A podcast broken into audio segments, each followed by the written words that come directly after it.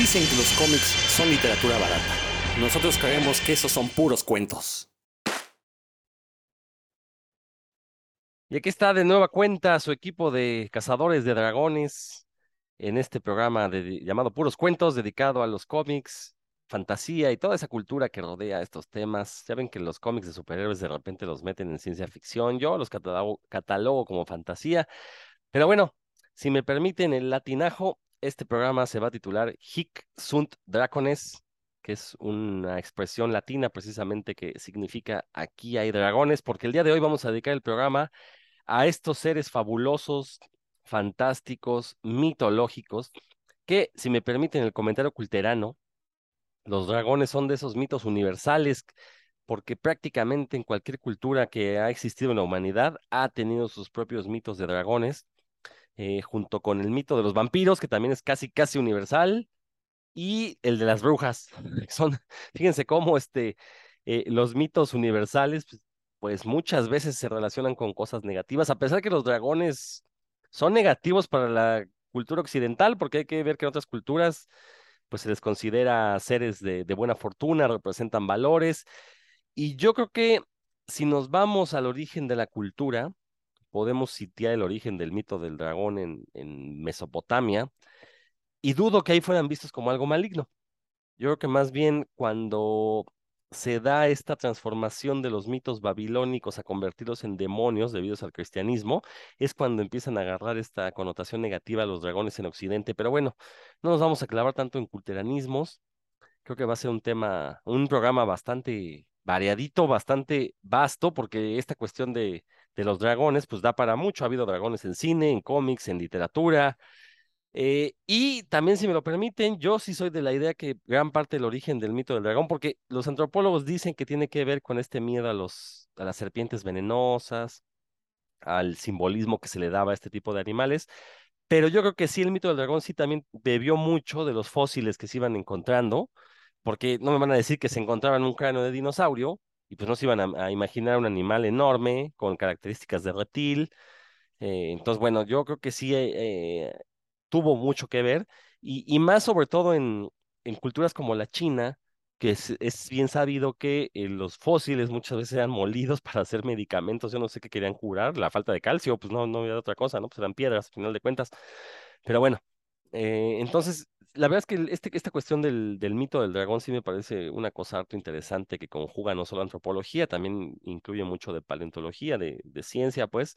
Y pues le vamos a dedicar este programa a los dragones así en, en, eh, en plural, porque pues como ya mencioné, hay muchos tipos de dragones, pero fíjense qué grosero soy porque me puse a presentar el programa antes que presentar a mis compañeros, pero es que me ganó la emoción. Ellos, yo, yo sé que tanto Héctor como, como Dan me entienden. Es más, ni siquiera me presenté yo para que vean. le di más importancia al tema. Yo soy Rodrigo Vidal Tamayo, pero por favor, Héctor, saluda aquí al público y pues ya, dado, que, bueno, déjate que se presenten tú, Dan, y después ya entramos al, al tema. Échale, Héctor.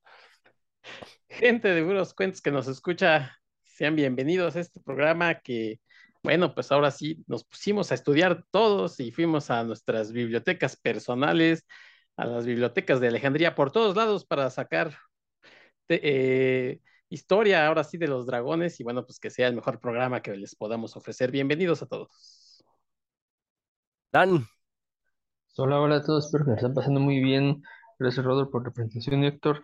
Creo que deberíamos de empezar este programa, si se puede, con el bajeo de Dragon Attack de Queen no, estaría bien chido. Pero bueno, este, porque sí es, vamos a hablar de mi animal favorito de la historia de la humanidad.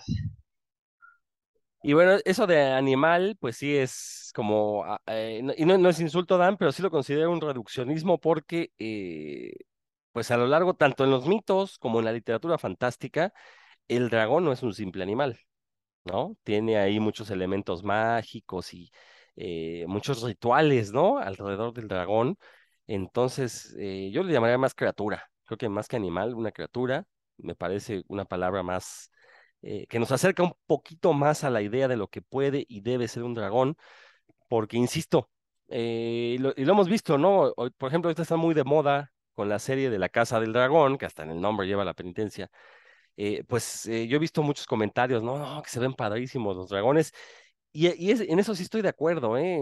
Esos efectos especiales que hemos visto desde Game of Thrones, creo que no, no, no me dirán que no cuando les diga que son los mejores dragones que hemos visto en un audiovisual.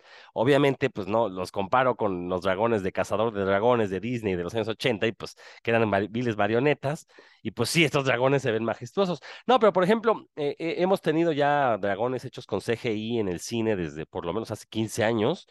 Tenemos ahí estos dragones de Rain of Fire, tenemos el de mm, esta de, ay, ¿cómo se llama? La del caballero este que, que, que es un timador y que el dragón es su cómplice. Dragón, corazón de dragón, sí, gracias, gracias. Este, eh, también ese dragón estaba bastante, de hecho, creo que ese dragón era combinación, ¿no? De animatrónico y, y CGI.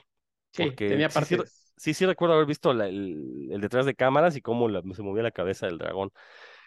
Eh, pero estos, estos dragones que hemos visto tanto en Game of Thrones como en Casa del, Dragón, pues la verdad es que sí se ven majestuosos, imponentes. Y a mí me gusta que eh, retoman este origen del mito. Les decía yo que los antropólogos nos dicen que eh, el, muy probablemente el mito del dragón haya surgido a partir de la observación de las serpientes, animales que si bien por un lado son rastreros, también son majestuosos. Si se han visto una serpiente de cascabel de cerca, o sea, pueden entender el mito de una serpiente emplumada porque las escamas son tan grandes que parecen plumas. Y aparte tienen hasta un, este, eh, ¿cómo le llaman? Una costillita en medio, ¿no? Entonces, este, digo, puedo entender de dónde surgen ese tipo de mitos. Entonces, eh, estos dragones de casa de dragón, pues sí se imagina una serpiente con alas, ¿no? Los, sus largos cuellos, son muy delgados, eh, que más que recordar a, a, a los dragones de, de Oriente, chinos, que son eh, largos, largos, como serpientes con patitas, eh, a mí me ha recordado mucho a serpientes, incluso al momento de volar se mueven como si fueran ser- ser- serpientes ahí, este, pues valga la redundancia, serpenteando. Entonces, bueno, son dragones muy padres, pero este, Dan, dado que tú propusiste este tema, pues te cedo a ti el inicio, nada más quería hacer una pequeña introducción. Sí, perdón, Héctor, pero pues este, honor a quien honor merece. Y aparte, Dan ya lleva dos programas sin venir. Ah, ¿fuiste tú, Héctor, el que lo propuso? No, fue Dan, fue Dan. A ver, sáquenme de dudas. No, que, que empiece Dan para que se le quite por no haber venido. Eso sí es cierto. ¿para qué no viene Sí, dos semanas? Que aparte, Sí. Dan, usted no lo ven, pero trae un look ahí muy wolverinesco. sí. Yo creo que Dan deberías ir a hacer un casting ahí con Marvel, igual ahorita que están buscando un Es el doble de Hugh Jackman. Y sobre todo ahorita que hay eh, mayor oportunidad para los actores latinos, pues debes aprovechar, Dan. Entonces, este, no, no desaprovechar ese, ese look de Wolverine. Pues échate desde ahí, Dan, a ver, ya que, ya que es tu criatura favorita. Sí, pues nada, me falta aprender a actuar, ¿no? Pero bueno, ya, este, igual, igual, este, pecata minuta. Eh, pues sí, los dragones son una criatura que a mí me parece fabulosa. Em, siempre me han gustado, pero y por alguna, y hay algo que quisiera mencionar que relacionado con lo que tú dijiste, Rodro, que es que siempre aparecen en todos lados y que son de alguna forma como la fusión, ¿no? De precisamente de los reptiles, de la serpiente principalmente y las aves, porque casi todos estos dragones vuelan. Eh, muchas veces también eh, son sabios, ¿no? Eh, no, no voy a decir que, que sean símbolo de la sabiduría, porque no siempre aparecen así, pero en muchas de las ocasiones aparecen como, como sabios y fuertes, o sea, son como que tienen muchas características positivas. Y también yo, yo había puesto a pensar alguna vez sobre cómo se han surgido estos mitos y sí, justo llegué a la misma conclusión que mencionabas tú, ¿no? Una, me imagino alguien que va caminando ahí, en que no, no conocía mucho de, la naturaleza y de repente siente una mordida como de fuego y nada más ve algo que se pierde en en los pastos, así como si se fuera volando, porque las serpientes son rapidísimas. Y si a esto le sumas que se encuentran por ahí unos huesotes de, de dinosaurios, sabemos que son dinosaurios, pero pues que ellos no sabían que eran dinosaurios, pues yo creo que todo esto suma, ¿no? A que, a que se fuera generando la, el, el mito de, del dragón, que sí, creo que como, como criatura pues es terrible, ¿no? Y me vienen a, a mi mente muchos, pero los, yo creo que muchos que han, que han impactado grandemente la cultura actual está Smaug, el dorado, el del Hobbit, que ese sí era las dimensiones en las que lo, lo describía Tolkien, pues era muy, muy, muy grande, ¿no? Como pues, capaz de arrasar con un pueblo, así con unas, con, en una tarde de aburrimiento. Em, me recuerdo a Shenlong, el, el dragón este que conseguía los deseos en, en Dragon Ball, que para que al principio para que apareciera, pues, uh, era una aventura, ¿no? Para poder juntar las esferas del dragón. Ya después cada 15 días lo llamaban ahí para revivir a uno de los muertos. Este, eh, pero con la primera vez que apareció, me acuerdo, fue pues, una, le dedicaron mucho tiempo en pantalla, ¿no? Desde que apareció la silueta, se fue haciendo pues, clara hasta que ya estuvo ahí, era un, dragón pues, kilométrico, ¿no? En el cielo. También se recuerdo mucho, obviamente, a mi verdadero padre Bruce Lee, que me conocían como el pequeño dragón, por este, pues por la influencia que tuvo en Occidente, ¿no? Él y, hacía una patada que él le llamaba la cola del dragón, que es un gancho girando, ¿no? Que la hacía con la velocidad con la que yo tiro un puñetazo, él hacía esa patada girando. Y de hecho de ahí, eso no lo sabían ustedes, pero pues ahí para, si nos escucha alguien que me conoce desde hace mucho, yo alguna vez en un equipo de soccer en el que estuve todos nos pusimos un apodo y yo me, hacía, me quise poner el pequeño dragón, pero ya cuando íbamos a, al, al partido, se les olvidó, ¿no? Que era, ¿qué era el qué? Y te apodaron el caguamas. se me quedó el mofles, no, no es cierto. Y entonces el, el Lebowski, que ese sí se le quedó el Lebowski, este, me dijo, ¿cómo era? ¿El niño dragón? Y ya, y entonces me quedó el niño dragón y me, por mucho tiempo en la facultad me dijeron del niño dragón por, por ese, esa cosa que sacó el Lebowski ahí, pero pues no me, no me molestaba, de hecho me gustaba mucho ese apodo. Y también está Fujur, el, el dragón blanco de la historia sin fin, que en realidad no era blanco, ¿no? Sino, como era más bien aperlado, de tornasol, digamos, pero pues solo se veían esos colores de, de cerca. Es un, el dragón de la suerte que a mí me gustaba mucho. Quién sabe por qué le habrán puesto Falcor, ¿no? Cuando lo, lo pasaron acá en las películas, esta película ochentera. Pero bueno, esos son como dragones que vienen a mi mente ahorita. Y sí, pues, como bien mencionaste, Rodro, es una criatura que pues no solo existe desde hace tiempos milenarios en todas las culturas, sino que se, se podríamos hacer, yo creo que si nos diéramos a la tarea de hacer una, una línea de tiempo desde unas dimensiones en China, que deben ser las más viejas, hasta la Casa de los Dragones, ¿no? Y, y en todo en todo momento ha habido figuras en la, en la mitología o en la ficción de, de dragones. Yo creo que el, el, el hilo conductor de todos es que son poderosos, ¿no? Son poderosos y muchas veces eh, sabios por un lado y en, otra rama como sinónimo de destrucción. Pero bueno, ahorita si quieren nos profundizamos más en esas, en esas cosillas, pero así como de, como de introducción, eso es lo que quisiera decir, que son criaturas que simbolizan muchas cosas que han estado con, en nuestra cultura desde hace mucho y que siempre, siempre presentes. Yo, yo, creo que sí funcionan como símbolo de los principales deseos de, las culturas, ¿no? Porque o, custodian tesoros, es decir, el deseo de la riqueza, eh, custodia o raptan a las doncellas, entonces el deseo de la reproducción, eh, eh, custodian, bueno, son, son figuras sabias, entonces en algunas leyendas, pues hay quien nos busca para obtener sabiduría, pues este deseo obviamente de, de, obtener el conocimiento para poder trascender. entonces es curioso, ¿no? Como, y, e insisto, ¿no? Este, por ejemplo, Quetzalcoatl, pues era de los dioses más sabios en las, en las culturas mesoamericanas, ¿no? Entonces también eh, no solo es que existe este, este mito de la criatura, sino que en muchos casos comparten sus características, ¿no? Héctor, ahora sí. Sí, e-, efectivamente, ya lo mencionó este, Dan bien que si hacemos ahí una línea, pues aparecen en muchos lados. Yo, yo les quiero mencionar, eh, por ejemplo, las caricaturas también aparecen y aparecen eh, por ejemplo, uno de los primeros que recuerdo es el de la Bella Durmiente, que la maléfica al final se convierte en un dragón. Y yo creo que además es una cosa muy, muy simpática. Muchas veces eh, hacemos menos las películas de Disney, pero por ejemplo, en esa parte ya al final, cuando se convierte en dragón la maléfica, se oscurece muy padre la, película, y, no me refiero a que se a que solamente se, se va a negros la película, sino sino que todo el entorno se ve muy padre, todos estos árboles puntiagudos, la, la parte en la que este príncipe este, encantador, no sé, ya ni me acuerdo cómo se llama, este, anda peleando con el dragón, la verdad está muy, muy padre en esa película, y yo me acuerdo que obviamente yo no soy de tiempos de cuando era niño, eh, pudiera haber seguido la película, porque no existían, ya me estoy ahí este, balconeando la edad, ¿verdad? Pero no existían los reproductores, pero ya cuando, cuando sí existían las videograbadoras, las este, beta y VHS, tenía primas, y una en especial le gustaba poner las de Disney. Uy, cómo veíamos esa de, de la Bella Durmiente y nos gustaba mucho esa parte donde aparecía el dragón. Igual de chavo, ustedes acordarán ese de, ahí viene Cascarrabias, que aparecía el dragón este que, que siempre andaba quemando al, al Cascarrabias, ¿no? Era muy simpaticón. Y bueno, pues ahí era un dragón, digamos, de comedia, eh, muy, este, pues, sin, ganas de dañar a nadie, pero pues era, era muy simpaticón.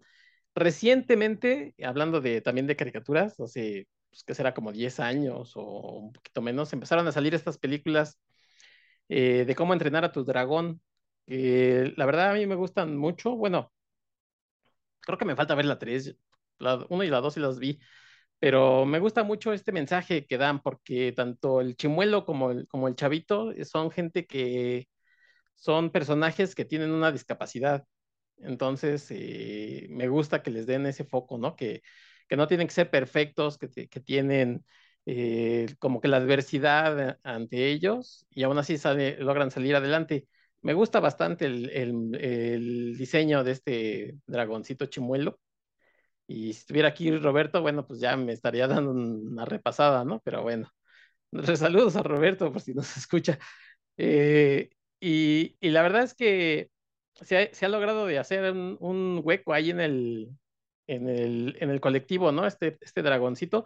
Y además ahí podemos ver todo tipo de dragones porque salen pues muchos, muchos ahí. Entonces, la verdad es que sí nos regalan diseños muy padres en esa película de, de cómo entrenar a tu dragón.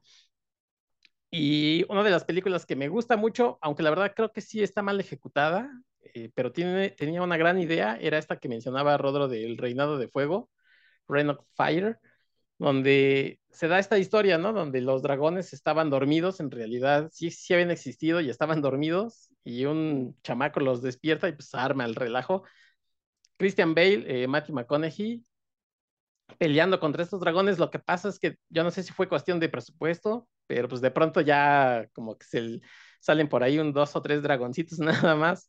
Y, y por ahí escuché que hay planes de, de hacer un, una especie como de reinicio de, de esa, de esa este, historia de Reinado de Fuego no sé si sea reinicio o continuar como con, con, historias. Obviamente, pues ahora que ya existe la tecnología y que ya vemos los dragones mejor hechos, hasta incluso en la televisión, pues la verdad es que sí sería muy padre, ¿no? Ver a estos dragones peleando ahí con la humanidad y, y prometía mucho esa película, pero yo creo que sí se quedó ahí un, poquito hacia, hacia abajo. Y ya nada más para, para terminar, uno de los eh, dragoncillos que también me gusta y me cae bastante bien es el de los X-Men, pues el Lockheed de de Kitty Pryde. Hasta ahí, hasta en los mutantes, hasta en, en los X-Men aparece un, un, dragón bastante famoso. Y bueno, pues esos son los que quería mencionar ahorita para, para ir empezando y a ver qué más sale. Sí, a mí también me gusta mucho el chimuelo, la verdad. Este... Pero bueno, otro de los... Eh, fíjate que esta película de, de Reinado del Fuego, a mí lo que me molestó mucho es cómo producen el, el, fuego los dragones, ¿no? Porque se les ve que tienen unas como glandulitas al lado de la boca, entonces echan un líquido y que se inflama, ¿no?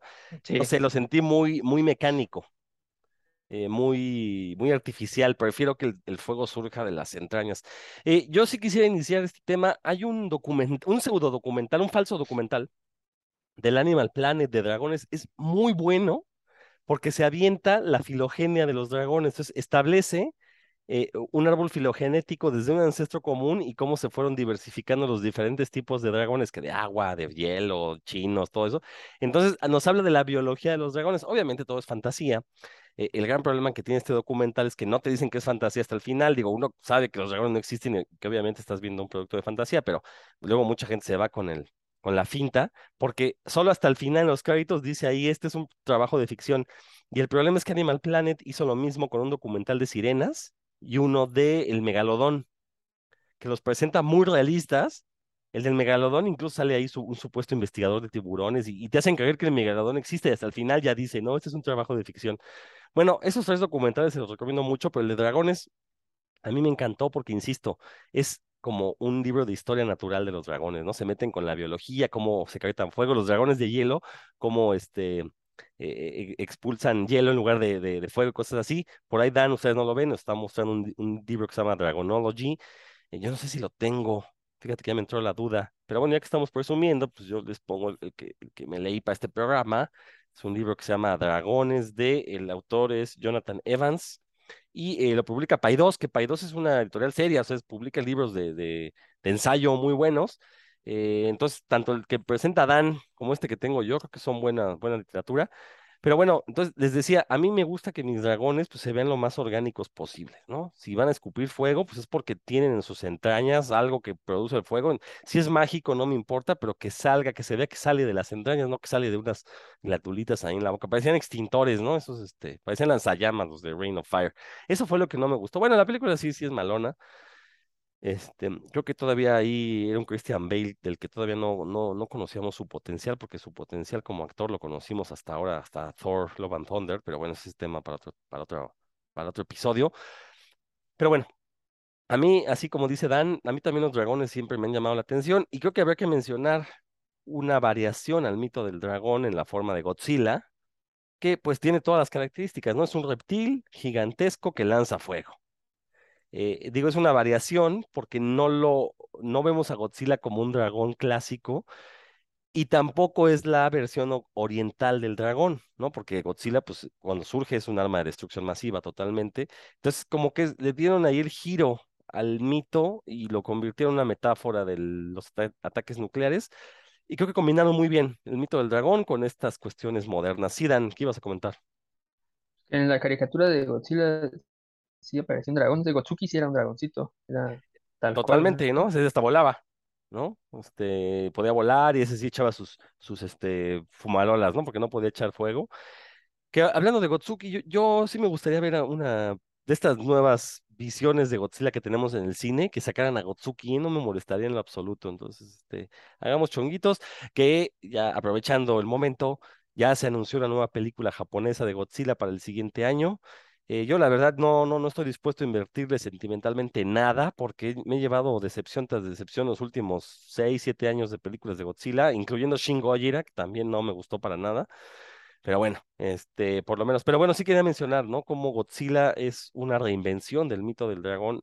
Quizás occidentalizaron la idea del dragón, pero ya no es el dragón que, nada más destruye los sembradíos o que rapta doncellas, ¿no? Es un dragón que efectivamente puede destruir a toda la, a todo un país, ¿no? Entonces, la verdad, eso sí me parece bastante, bastante tenebroso porque pensar que estas bombas nucleares ahora simbolizan este mito del dragón, pues es un pensamiento bastante, bastante grueso. Pues a ver, Dan, ¿de qué dragones nos quieres platicar tú?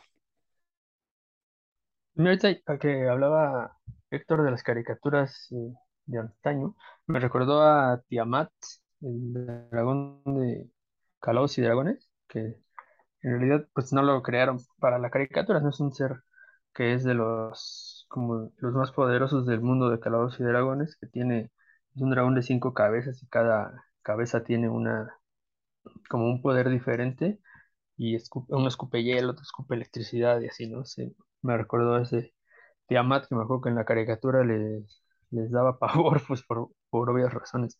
Y también lo que dijiste tú, Robert, Rodrigo, perdón, me recordó a una entrevista que vi con Alan Lee, que es uno de los ilustradores de clásicos de las obras de Tolkien, que también eh, fue de los creadores, ay, ¿cómo se llama? A ver si me acuerdo de no escucharlo, porque los trabajó junto con, con otro ilustrador clásico para hacer los conceptos de, los diseños, perdón, conceptuales de, de las criaturas del señor, de las películas del Señor de los Anillos.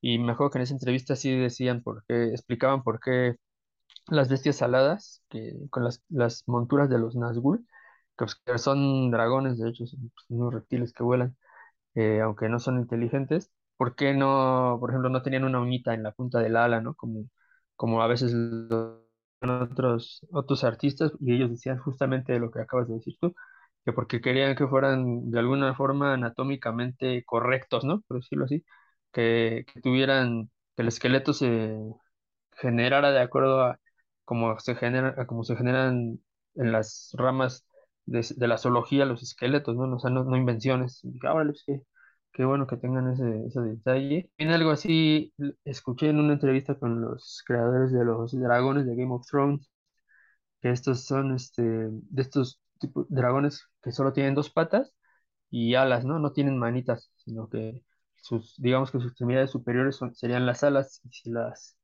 la- los ves eh, actuar, pues sí, como que pareciera que sí son animales reales, ¿no? La, la forma en la que los animan, sí tienen unos movimientos ahí anatómicos bastante, no sé si correctos, pero al menos dentro del mundo. Ya llegaremos a, a esos, porque yo creo que es lo más, lo más reciente. Eh, yo quisiera recomendar, aparte del libro que está, le estaba presumiendo que se llama Dragonology, que no- pero justo porque lo que mencionabas, este, Rodro, este es un libro que está escrito como de forma seria, como si de veras un investigador un, explorador de zoólogo se hubiera puesto a escribirlo y te explica precisamente, ¿no? En qué regiones del mundo se encuentran qué tipo de dragón, este, te dan consejos para acercarte a los dragones sin que te maten y, demás, ¿no?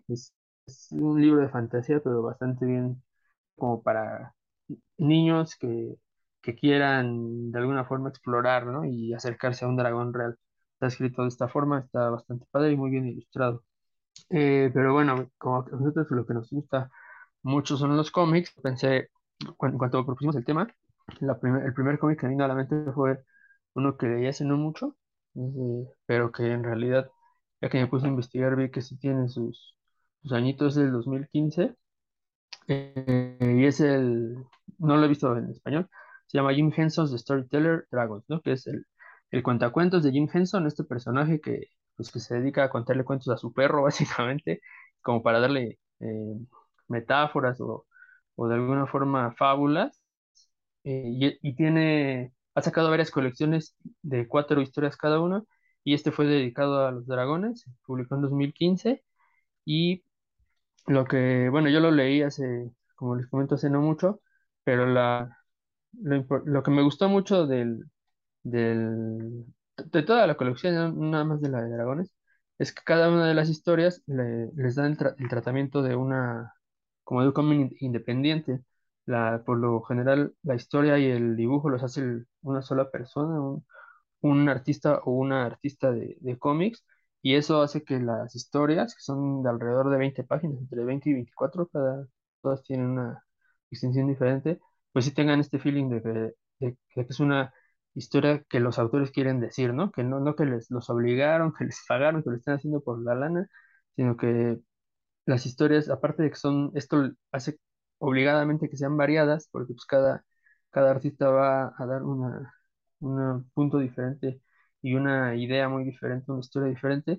Eh, también cada una tiene, las encuentro muy bien narradas, con muchos, eh, mucho fondo, digamos, y también que pues, se ve que, que tenían a lo que decir cada uno de ellos, ¿no? En, este caso los de dragones, también el número uno, se llama Son of the Serpent, el hijo de la serpiente, aparecen unos dragones que yo no conocía, que es un dragón de los pueblos nativos norteamericanos. Así, así como una serpiente gigantesca y con unos cuernos como de eh, venado. Eh, algo así, son sus, es- ese es dragón y uno si lo ve cuando sale en toda su magnitud pareciera un tótem gigantesco, está, está. Y yo no conocía la verdad que, que hubiera dragones en esa, en esa cultura. Y bueno, es el, el primero es un, la historia y el dibujo son de Daniel Baileys, que es un artista que yo tampoco conocía, pero es muy, muy efectiva, está bien chido. Las cuatro están chidas, eh, la verdad, y si no, las cuatro las recomiendo, unas más que otras, pero en general están muy bien. La segunda se llama The Worm of Lambton, que es como el, gusano de Lambton, que eh, también es un, un nombre que se le ha dado a los a unos tipos de dragones, ¿no? Dicen gusano, Wyrm, es un tipo de dragón. Worm es como, como gusanote, ¿no? Como gusano gigantesco. Esta es de Nathan Pride, y esta al principio parece que es una historia clásica en la que un, un, un muchacho, digamos, eh, medio descarriado se va, lo mandan a, que se integre al ejército para, y por el primero para que se ponga en orden y también para que adquiera habilidades bélicas y por el otro lado nos están contando la historia del dragón y cómo con- conforme va creciendo se vuelve más destructor y más peligroso para él y, y entonces pareciera, ¿no? que va a llegar el momento en el que va a venir el choque del el guerrero contra el dragón clásico le da, le da aquí la vuelta el, el autor de una forma bastante divertida este yo creo que es de los más divertidos el tercero se llama Albina, ese es aquel de los que le van a gustar al Rodro porque la heroína es una mujer. Eh, el, arte es muy diferente a los otros. Bueno, todos los todos los dibujos son muy diferentes. Aquí la, la autora es Hannah Christensen, tampoco la...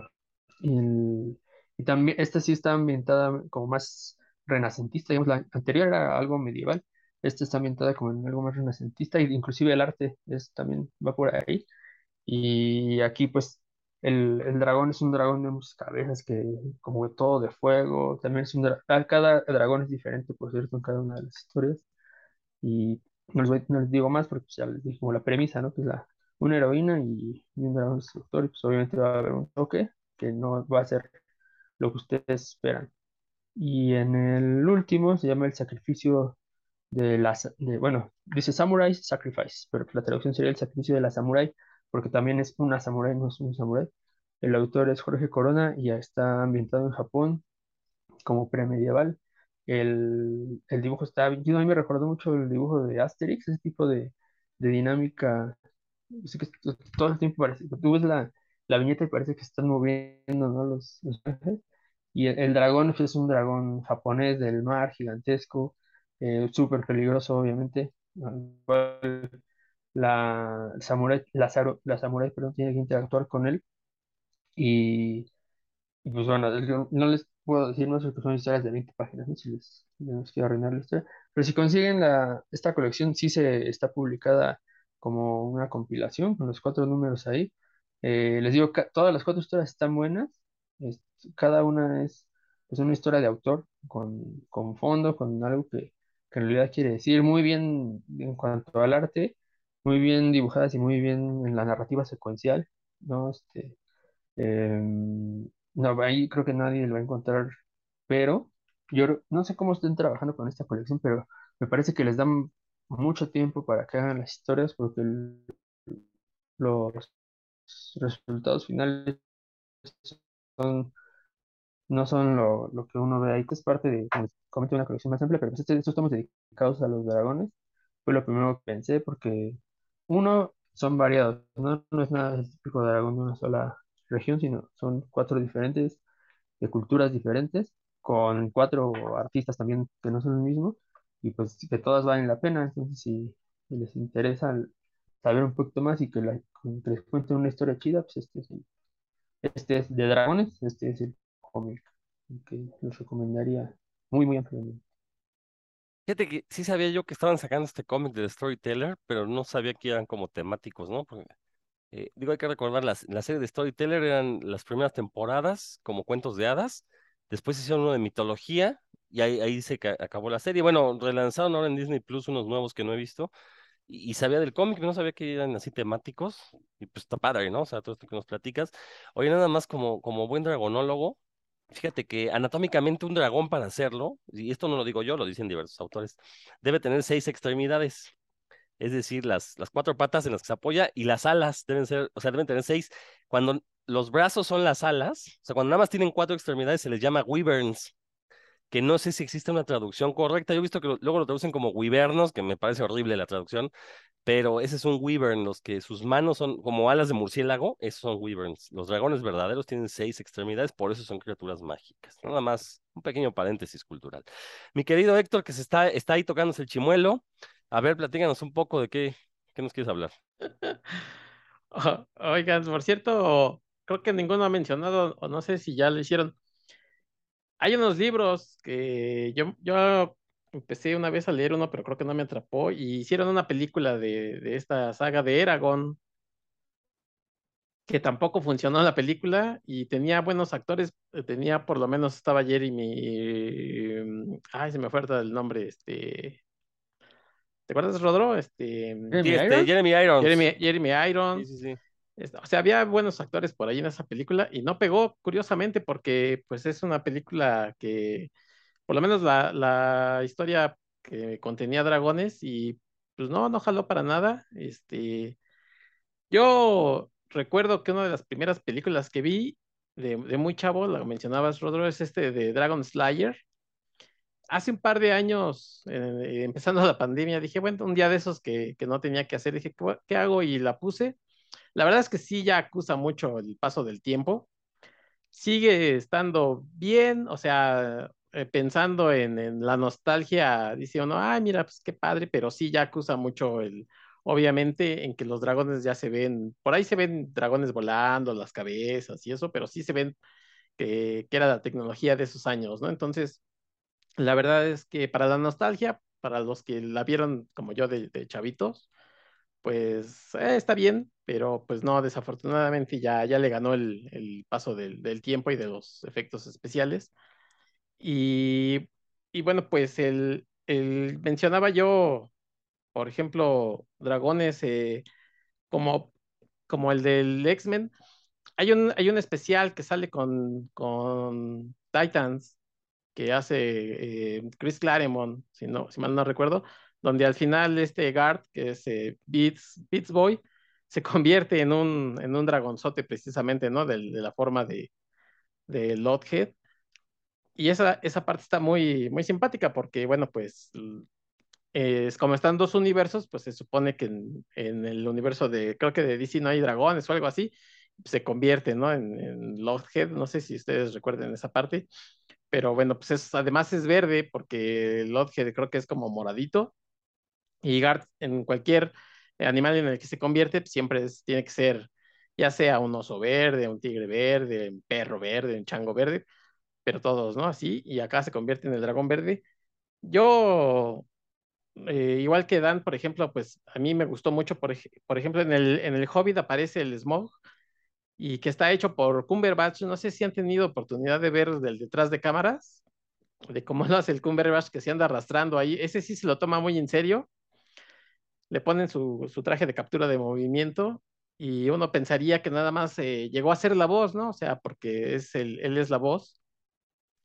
Y en este detrás de cámaras, la verdad es que sí se lo toma muy en serio porque se anda arrastrando así muy acá, ¿no? Sobre el, en, el, en el suelo se ve incluso, ¿no? Y se pone, como dice Rodro, pues en cuatro, en cuatro patas. y anda hablando, ¿no? Como el Smaug. La verdad está muy divertida ver ese detrás de cámaras y ver al Cumberbatch eh, tomárselo en serio, no nada más llegar y decir, a ver qué, líneas tengo que hacer, ¿no? Y, y, este, y hacer este juego que hace con, con Bilbo, ¿no? Del, de, este, estando ahí en, en, las minas, ahí con, los, con las monedas y todo el tesoro de los enanos. No, él sí llegó y de hecho, pues eh, le ponen este traje de movimiento porque él quería ser el dragón eso la verdad es que sí, le, sube puntos al, al, joven Cumberbatch, este, de esos entonces, ahora pues ya es todo un mago, ¿no? De, de Marvel.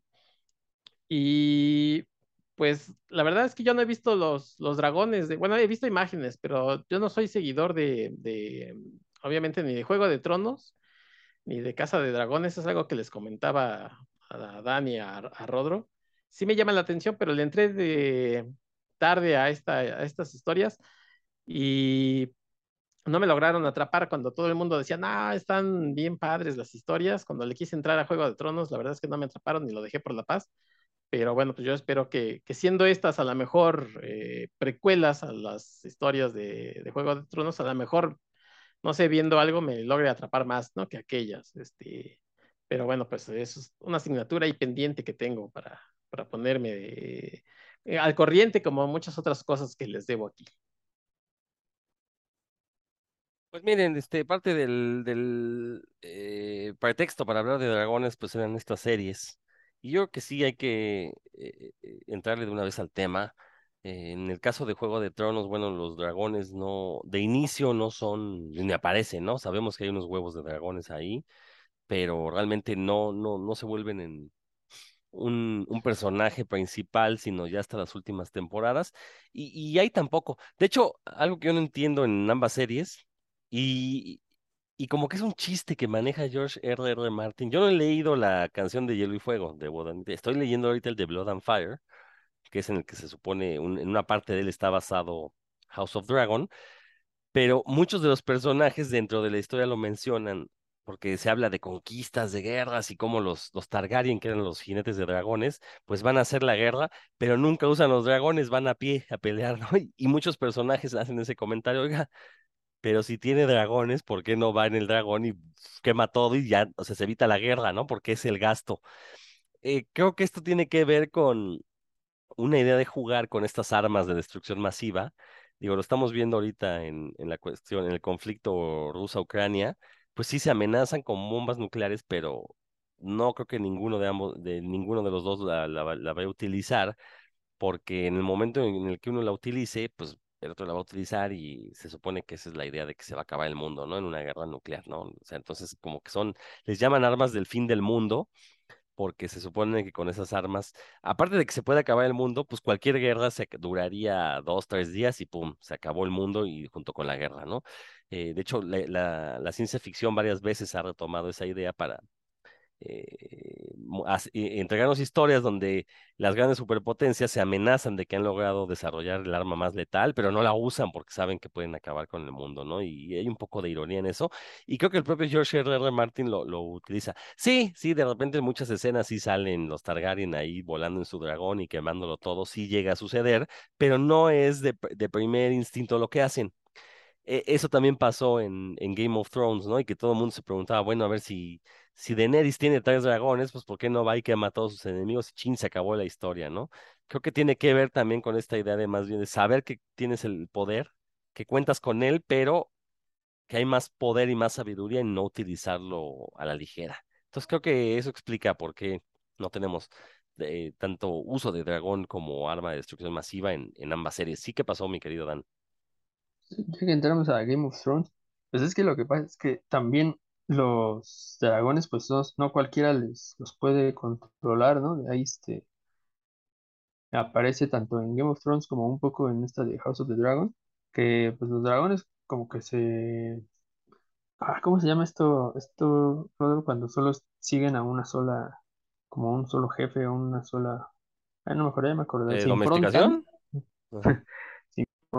teníamos con una, una, con una sola persona, algo así, y, y los, entonces son dificilísimos de controlar, ¿no? Como lo vimos en el último episodio, por cierto, de, de House of Dragons, y en sí yo creo que tiene mucho que ver con que bloquean ahí los Targaryen, con que, oh, sí tenemos los dragones, y no los sacamos pues, porque no, no somos tan malos, pero es que en realidad ya el día que los quieran sacar a, a que les hacer justo lo que ellos digan, yo creo que, de que sí lo hagan y otros en cuenta de que no, no, pues sí son como muy peligrosos también para ellos, no nada más para, para a quienes van a atacar, entonces ahí yo creo que tiene también de alguna forma, aunque no está tan bien dibujado, la verdad, nos obedecen mucho, eh, em, pero creo que también va por ahí, como que es tan, tan sencillo nada más decir, ahí te va mi dragón, Sí, tienes toda la razón. Eh, bueno, por lo menos en el libro este de Sangre y Fuego todavía no llego donde se supone que mencionan ese tipo de cosas, ¿no? Que los dragones realmente no están domesticados. Y, y es que tampoco existe esta, eh, como, si no sé cuál es la palabra, ¿no? Este entrelazamiento entre jinete y dragón.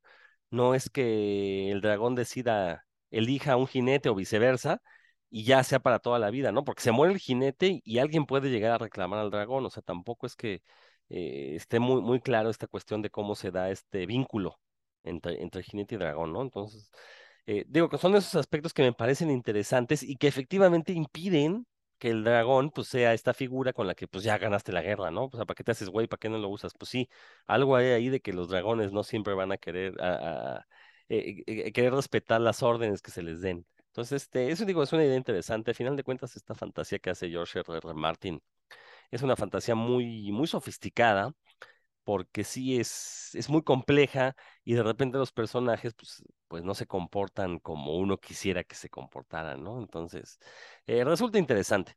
Pero bueno, a final de cuentas, creo que estas ambas series han puesto a los dragones de, nueva cuenta en el, en el mapa. Eh, ahora, sobre todo que ya existe la tecnología, pues yo esperaría ver ya muchísimos más. Y algo que quería mencionar es eh, que en el propio juego de Calabozos y Dragones, eh, y los que lo han jugado lo saben, creo que lo peor que le puede suceder a uno es toparse con un dragón, de la manera que sea. Eh, son estos person estos, sí, pues sí son personajes o estas bestias que si uno ve los, los, los, bestiarios de calabozos y dragones, pues son los seres más poderosos de todo, todas esas dimensiones, ¿no? Entonces, toparse con uno de ellos. Mencionabas a Tiamat, este, Dan, Obviamente recordar que Tiamat es una de estas deidades sumerias, era un- una especie de deidad con forma de serpiente y, que tenía múltiples representaciones, de ahí que dentro del juego pues lo hayan puesto como este dragón de cinco cabezas, que sí, muy bien dijiste, eh, cuando aparecía en la caricatura pues era el acabose, ¿no? Tenían que huir de él. Y así sucede en el juego, o sea, en el juego este, realmente llegar a niveles, uno como jugador, en el que pueda convertirse en un verdugo de dragones, es una, son campañas de años y de hecho, yo no conozco a nadie que lo haya logrado, ¿no? Los dragones, y, y- precisamente es lo que decía yo al inicio, ¿no? El dragón simboliza este, eh, este ideal en el que si logras matar a un dragón, pues es que ya, ¿qué, qué, qué- queda después? Pues tú ya eres el, ser más poderoso en todo el universo. Entonces, creo que tampoco sería conveniente conseguirlo, porque en ese momento, pues se acaba el juego de calabozos y dragones y ya valió gordo, ¿no? Se acaba la diversión. Entonces, es- eh, eso me parece muy, muy interesante. Y yo nada más quería mencionar que afortunadamente tenemos ya muchas figuritas de dragones. Yo de niño hubiera matado por tener muñequitos de dragones, pero pues ya de niño no existían, ahora de grande ya los tengo. Eh, no solo están, McFarlane sacó una colección de dragones que a mí en lo personal no me gustaron mucho. Me recordaban mucho estos dragones de estos libros genéricos de fantasía, los que usualmente son escritos por R.A. Salvatore, que publicaba Timón Más en español, eh, fantasía muy genérica. Pero, por ejemplo, estas eh, compañías que se dedican a hacer eh, también figuras de dinosaurios como Safari Limited o Papo, eh, se han dado la tarea de sacar figuras mitológicas, han sacado colecciones de dragones y la verdad es que son unas figuras increíbles, esas se las recomiendo si, las llegan a ver por ahí y si les gusta tener dragones entre sus colecciones de figuras, pues aprovechen y cualquiera de esta marca tienen calidad tanto en la escultura como en la pintura, como en la, en la pose que le ponen. Desgraciadamente no son figuras de acción, son figuras fijas, pero de todas formas eso no impide que si tienen ganas de jugar con ellos puedan hacerlo, o si únicamente los quieren usar como adorno ahí en una vitrina o librero, también funcionan bastante bien. Entonces son Safari Limited y Papo, tienen ambos sus colecciones de dragones, y aparte hay dragones de, de hielo, de fuego, de agua, hay unos que parecen escorpiones, no, no, no, hay unas cosas fabulosas. Yo, desgraciadamente son caros, entonces yo este, tuve la suerte de encontrarme por ahí algunos a buen precio en mis correrías, en tianguis, en librerías, y pues yo les recomiendo que, se den a la cacería. Que, si quieren ser cazadores de dragones, pues se dediquen a cazar estas figuritas, porque creo que valen muchísimo la pena. Héctor, ¿qué más nos platicas? Oye, Rodrigo, ahorita que acabas de decir que, que, bueno, pues ya existe la tecnología para representar mejor a los dragones, yo no dudaría que en una de estas temporadas, si sigue de, obviamente dos o tres, de este eh, Ring of Powers, aparezcan dragones. Hay que recordar que se supone que Smaug es ya de los de los últimos y es de los chiquitos, y aún así en los en la película, por ejemplo, se ve muy grande, ¿no? Eh, por acá ando viendo una infografía. por ejemplo, hay uno que, que es como el padre de los, de los dragones, que es, pues, no sé, 20 o 30 veces Smoke, se llaman Calagón. Entonces sería muy padre, ¿no? Que, y a lo mejor por esta cuestión también como de, de tratar de ganarles en cuanto al público, pues presentar un dragón, yo no dudaría que en algún momento presen- lo presentaran, ¿no? Este, como parte de, no sé, de las huestes ahí de Sauron, pues tener un dragón, y entonces eh, ya mencionaba este, este Dan a, a los, eh, estos oscuros, ¿cómo se llaman Dan? Este, Las, las eh, bestias aladas. sí, Los Nazgules. los Nazgules, pero pues esos son, también son chiquitos, bueno, incluso el que matan ahí en, la, en, el, en las dos torres, pues está chiquilín. Entonces imagínense uno grandote, la verdad es que sí, yo no dudo que por ahí aparezca, ¿eh?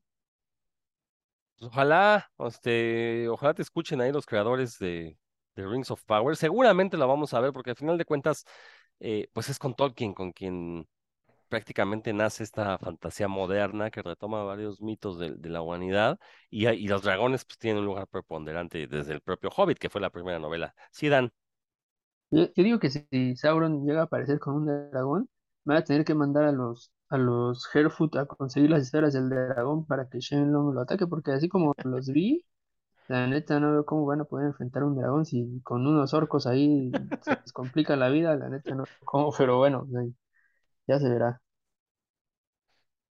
esperemos, esperemos que así suceda, porque, y, y, ah, bueno, por ahí Héctor mencionaste esta saga de Eragon, que es que Ah. sí, la película, la primera película es malísima, la verdad. Yo no he leído los libros, no, no me han llamado mucho la atención. De por sí no soy muy fan de la fantasía así clásica. Pero esa, esa primera película la fui a ver precisamente porque dije, "Ah, bueno, a ver qué tal, ¿no? Este, y sobre todo porque la presentaron como la nueva saga después del Señor de los Anillos, ya ven que se ponen de moda. exacto. Pega una saga y quieren adaptar todas, ¿no? Eh, no, esa película, dijo Jeremy Irons, sí es, se avienta, yo creo que una de sus peores actuaciones. Es notorio que no le interesó el papel y que lo hizo por el, de- o sea, que básicamente mientras actuaba mal, pensaba, hazlo por el dinero, hazlo por el dinero. La verdad no, no, no da pie con bola, eh, la historia no tiene ningún sentido y obviamente, ¿cómo va a tenerlo si estamos hablando de una novela de 500 páginas y la quieren resumir en dos horas, ¿no? O sea, no hay manera de que, de que suceda esto, ¿no? Entonces, no, no, si no han visto Eragon, no se han perdido de nada. Los libros ya están saldados, entonces por ahí pueden encontrar ahí todos los, los, son tres libros, me parece, tres o cuatro, no, no sé cuántos sean, pero bueno, ahí los pueden encontrar a buen precio, aunque se haya usados, pero ya existe. Eso sí tiene unas portadas muy bonitas con la cara de cada uno de los dragones, ¿no? Que, que el nombre de uno de ellos es el que da el nombre a cada tomo. Eh, ¿algo más, Héctor? Mira, aparecía también John Malkovich, Robert Carlyle, Rachel Weisz, o sea, No, te tenía digo un, que un tenía, elencazo, ¿eh? Tenía. sí, sí, sí, sí. eh, Dimon Honsun, o sea, sí tenía muy buenos actores, pero pues la verdad es que sí le echaron mucha flojera, así de, ahorita los impresionamos con cualquier cosa a estos tarados y van a venir a dejar la lana y pues, pues no les funcionó, entonces, así la verdad es que no queremos que hagan nada, la, verdad. Sí, estoy de- totalmente de acuerdo contigo. Dan, Ah, pues bueno, aparte de eso es que la verdad yo no estoy enterado de, de que más que porque he visto, he visto los libros esos que están diciendo de Eragon, pero nunca los he ni ojeado. Eh, se nos estaba pasando un, un dragón que es importante dentro del universo Marvel, bueno, relativamente importante, importante para mí que me gustan las artes marciales y me gusta Iron Fist, ¿no? Que es el, ay, ahorita no me acuerdo del nombre dragón, pero es al donde tienen que Sí, meter ahí, que quiere ser Iron Fist, tiene que ir a poner el, el puño ahí en el corazón del dragón y pues, práctica- prácticamente como se le quema la mano, ¿no? Para, para poder acceder al, al poder de Iron Fist y que, ah, si, hay- si alguien se acuerda ahorita del nombre del dragón, por favor. Chao Lao, Ah, sí, muchas gracias. Y que le da, aparente, bueno, aparte, uno ya tiene que ser buen arte marcialista para llegar a esos niveles, ¿no? El problema, el, la- la- el problema con la serie de Iron Fist es que el protagonista pues, es, eh, no era también tan muy arte marcialista y se veía re mal haciendo algunas cosas. La chica, esta ninja que le hacía la, que era como la segundona, pues era 10 veces mejor que él, ¿no? Y lo hacía ver re mal en toda la serie.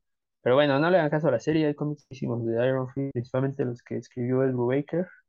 Pues ahí échenle un ojo, sí se van a divertir, pero se me estaba pasando ese, ese dragón que sí es un dragón tal cual, un dragón chino y de la, en la, en el universo de, de Marvel. Eh, ay, bueno, y otro, ya que estoy encarregado y de cómics, en, en 2020 Image sacó un, un cómic que se llama Firepower, que lo escribió el tranza este Robert Kirkman con, con Chris Abney, espero que no le haga, no le haga una tranza a Chris Abney como es el dibujante, como se le ha hecho a algunos otros, eh, que la historia está bastante bien, eh, tiene mucha, mucha acción, ah, les voy a decir rápidamente de qué va, es, es, un tipo que se llama Owen, que es un ebanista, así como, como un carpintero, y dije, ah, va a ser un títere, ¿no? Y le va, le va a dar vida, pero no, resultó que tiene pasado ahí, este, arte marcialista, fue, estudió como en un templo Shaolin así perdido, en el que ah, el objetivo de entrenar ahí era que alguno, en algún momento, alguno de los discípulos pudiera liberar el, el fuego, ¿no? dentro de sí, porque se supone que, que, el alumno que lo pudiera hacer, porque ya hace muchísimos años lo había logrado hacer un maestro, entonces se supone que quien lograra hacerlo podía despertar a un dragón que vivía ahí en la en el corazón de la montaña donde entrenaban estos, este grupo de, sí, como un monje Shaolin, es- hasta físicamente tienen el mismo, la misma ropa que los Shaolines y demás.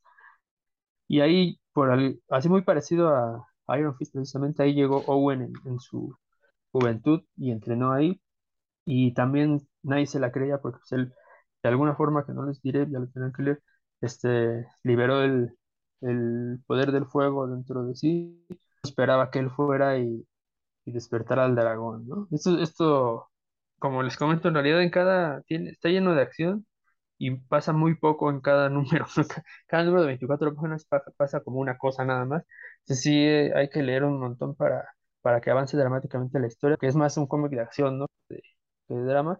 Y no sé si lo vayan a leer o no, pero en algún momento también, este, sí sale un dragón gigantesco, no les voy a decir quién lo despertó, ni, si, ni siquiera si lo despertaron ellos o no, pero sí aparece un dragón gigantesco y en el momento en el que esto sucede ya, este, Sí, primero está muy bien dibujado, este cuate Chris Abney, yo lo, no lo había le- leído mucho, pero aquí se, se está aplicando, digamos, y, y el dragón sí asusta, digamos, no, no de los buenos, y, y no hay forma de que le hagas ni cosquillas al, al, al dragón este, y sí es muy, muy importante para la historia, entonces creo que sí, eh, es una historia que me, de alguna forma sí me late, pero es como, como si tiene una super contra que pasa bien poquitas cosas en cada, en cada cómic. Está muy bien dibujado, si ustedes quieren, pero no, es, es, es una, es una maratón. eh, te lo lees bien rápido, pero pues, tienen que leer 12 números para que pase algo relevante. Eh, no sé si sea el estilo de Robert Kirkman, pues en Invincible no era así, ¿no? Pero a lo mejor en The Walking Dead sí. Eh, y, pero eso que está chido. Si les gustan las artes marciales, sí, sí está padre porque las secuencias están muy bien hechas. Ahí sí el, dibujante se rifa. Y pues aparece un dragón gigante. Es un dragón chino con sus características muy particulares, muy, muy poderoso y que hay, hay que ver cómo le van a hacer para detenerlo al. Está, recomendable, pero tampoco así, tampoco es para tanto. Héctor, Ahí nada más, eh, que, Dan mencionaba lo de Iron Fist, por ahí escuché que, que efectivamente querían traer otra vez a Iron Fist, obviamente ya está Daredevil, por ahí en las semanas eh, casi se confirmó oficialmente que John Bertal va a regresar como Punisher y que la idea es que traer esta chica que hacía de Colin Wynn como la nueva Iron Fist. De hecho, ella iba a salir en Shang-Chi como otro personaje ya totalmente diferente pero como que alguien le dijo, oye, pues mejor espérate porque a lo mejor sí Marvel regresa con esos personajes. Y al parecer es, es rumor, ¿no? Pero es la idea, que ella regrese como Iron Fist y que este chavo que además salía, creo que en Game of Thrones, ¿no? Si mal no recuerdo, que hacía de Da- Danny Rand, este, así como que se perdió ahí en el, en el snipe de, de Thanos y pues ahora ella es la, la que tiene el poder. Por cierto, hablando de Shang-Chi, pues también aparecen ahí dragones. eh, de hecho, uno de ellos es matado por una flecha, ahí como, como si fuera cualquier cosa, por, por, una, por un personaje que al principio me caía bien, resulta que de la noche a la mañana es una excelente arquera, ¿no? Ese sí me cayó mal. Pero bueno, aparecen dragones y se nos estaba olvidando aquí uno de los grandes dragones mexicanos que todo el mundo, sobre todo en nuestros tiempos, muchachones, que era el dragón de Reino Aventura, ¿cómo no? Cornelio, Cornelio, ¿Qué pasó, Don? Cornelio se llamaba. Ya. Cornelio. ¿No? Entonces, el dragón de Reino Aventura, ¿cómo olvidarlo? Este, Rodro puso una cara así de, uy, ahí fui a dar unos besucones ahí con unas muchachas, ¿cómo no se acuerda? No, de hecho yo nunca fui a Reino Aventura.